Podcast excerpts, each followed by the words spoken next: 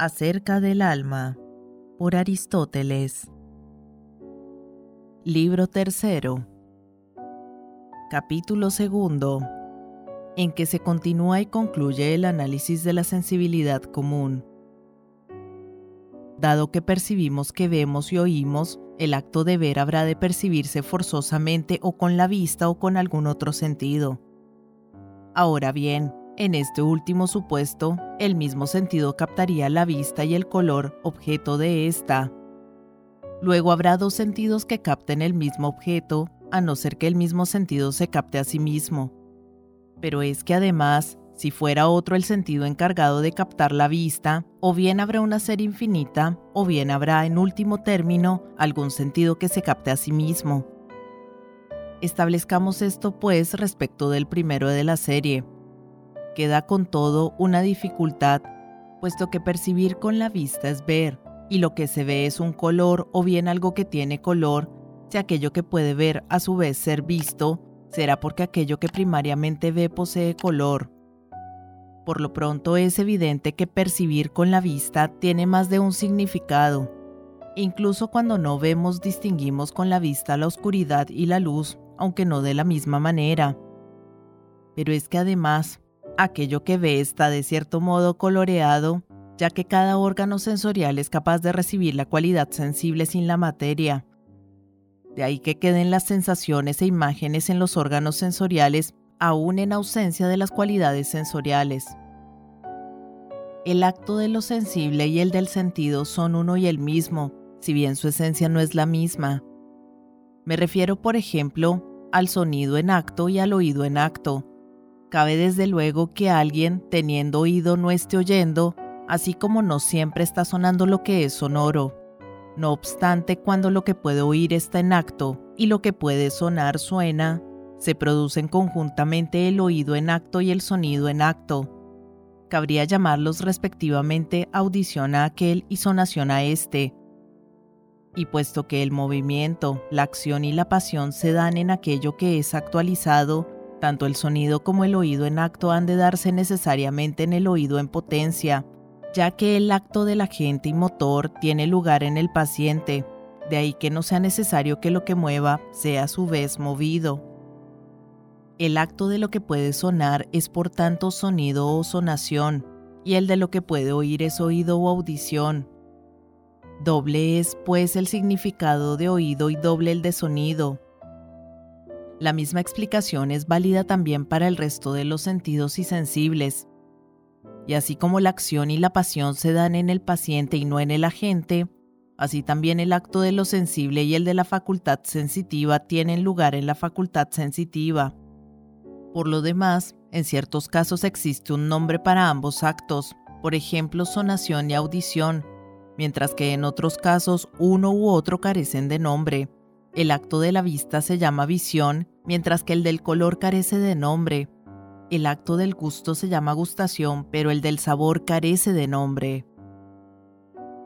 Puesto que uno es el acto del sentido y el de lo sensible, por más que su esencia sea distinta, es necesario que, considerados desde este punto de vista, el oído y el sonido desaparezcan y permanezcan a una, y también el sabor y la gustación, etc considerados desde el punto de vista de la potencia, no es necesario, sin embargo, que así ocurra.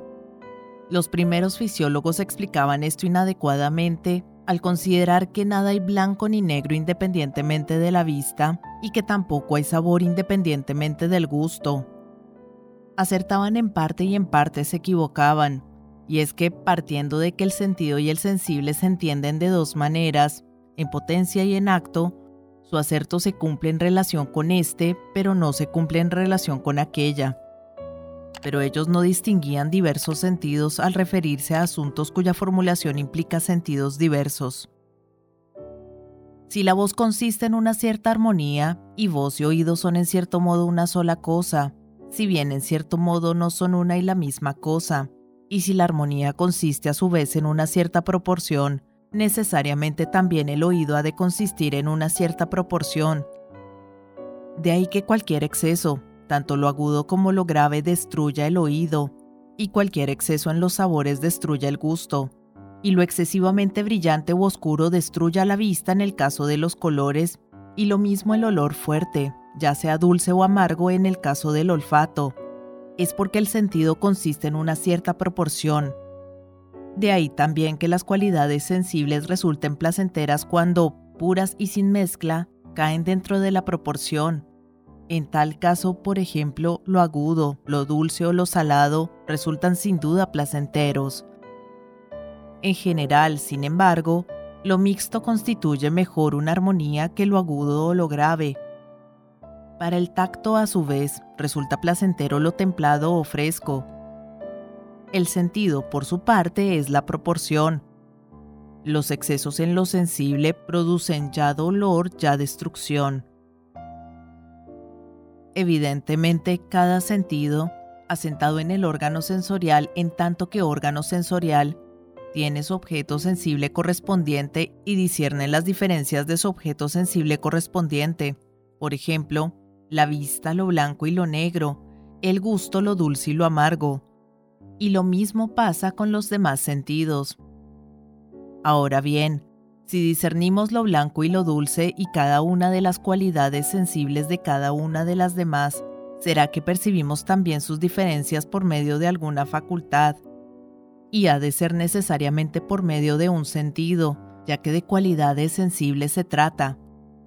Con lo que se pone una vez más de manifiesto que la carne no constituye el órgano sensorial último, ya que en tal caso la facultad discerniente habría de estar por fuerza en contacto con lo sensible para discernirlo. Tampoco cabe por otra parte discernir por medio de sentidos diversos que lo dulce es distinto de lo blanco, sino que ambas cualidades han de manifestarse a un único sentido. De no ser así, cabría por la misma razón que se pusiera de manifiesto la diferencia entre dos cualidades, percibiendo yo la una y tú la otra. Es pues necesario que sea una facultad única la que enuncie que son diferentes, ya que diferentes son lo dulce y lo blanco. Lo enuncia la misma facultad, y puesto que lo enuncia, es que también intelige y percibe. Está claro, por tanto, que no es posible discernir cualidades separadas por medio de sentidos separados. Del argumento siguiente se desprende además que tampoco es posible hacerlo en momentos separados.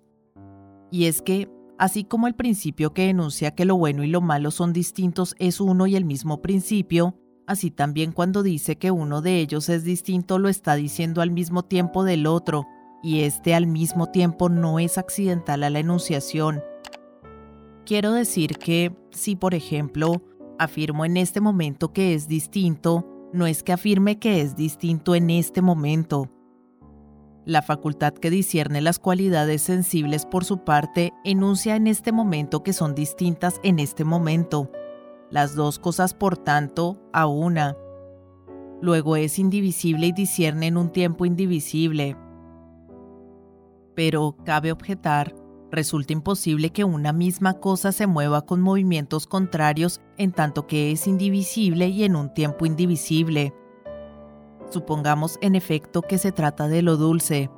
Esto pondrá en movimiento al sentido y a la intelección de una cierta manera, mientras lo amargo lo hará de manera contraria, y lo blanco de una manera distinta. Ocurrirá que la facultad discerniente es indivisible, numéricamente una e inseparable en el tiempo, pero que esté a la vez diversificada en su ser. Esto supuesto cabría que percibiera las cualidades separadas en cierto modo en tanto que divisible y en cierto modo en tanto que indivisible. Sería pues divisible en su ser, pero a la vez indivisible local, temporal y numéricamente. Pero, ¿No es esto imposible? En efecto, una facultad que es idéntica a sí misma e indivisible podrá ser ambos contrarios en potencia, pero no actualmente. Antes bien, dejará de ser una al actualizarse. No cabe ser blanco y negro a la vez, y por tanto tampoco es posible recibir la acción de ambas formas, suponiendo que el sentido y la intelección estén en acto